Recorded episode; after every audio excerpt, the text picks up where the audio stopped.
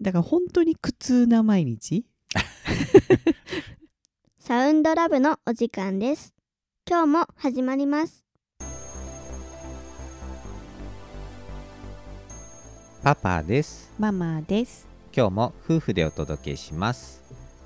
今日は得意な教科苦手な教科まあ学生の頃のね教科の思い出っていうことなんだけれども。基本的にね、うん。もう小学校からね、うん。あのママは学校生活が好きじゃなかったの。そもそも。そもそも？そもそも。うん。だけど幼稚園からうん。社会人、まあ社会人も会社が好きかって言ったらそういうわけでもあの飲み会が好きな人とかもいるじゃない？あいるね。で人間付きき合いとかね。そう、うん。で私お酒も飲まないからね、うん。あのそもそも全てが苦手だったのね だけど一度も休んだことがないの。会社もね。すごいよ小ね中高、まあ、全てね。うん。すごい。だから本当に苦痛な毎日 もうひたすら忍耐だねそれ。そう。で音楽が好きだったから、うん。あの通学とかねうん。通勤の時の音楽を聴くっていうモチベーションで通い続けたぐらいなね。うんうん。まあ、うん。じゃあそれはもうちょっと大きくなってたね。小学校とかはねそれできないからね、そうそうそう、うん。でも小学校もやっぱり寝る前にうん買ってもらってねウォークマンみたいなね、うんううん。んでそれをずっと聞いて1時間ぐらい、うん。うん、で寝るみたいな。うん。なんかそこでリセットするみたいな、うんうんうんでとにかくうん。芸術系の教科はうん。特に嫌いだった。うん。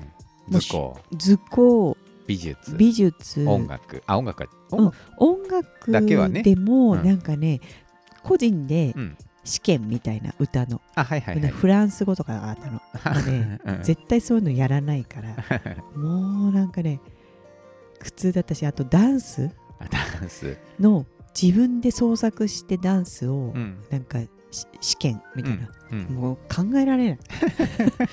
もうもうもう嫌だっていうぐらい、うん。でとにかく走ることが嫌だし、あそうだね。うん、でも運動部の部長をやるっていうね。ちょっとわけのわかんないね、うん。まあ、それさせられたぐらいな感じかもしれないんだけど、うんうんうんうん。うん。とにかく芸術系。あと、そうね楽しいなって思ったのは、算数系。うんうん数学とかね、うんうんうん。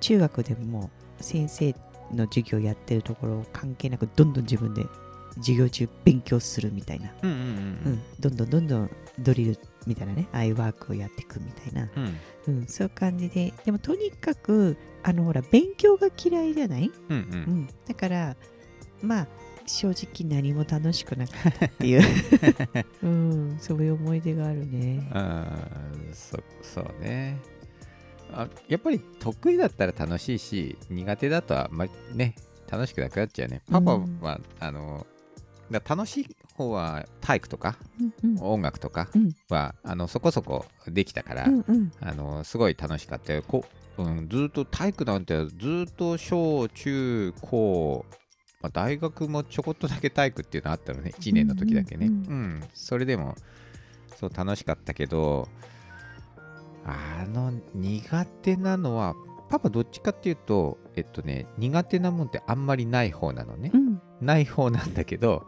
ママと同じで手先が器用じゃないからなのかあの図工は嫌だったね。うん。図工はなんか楽しさがよくわからないっていう感じで一番嫌だったのは家庭科。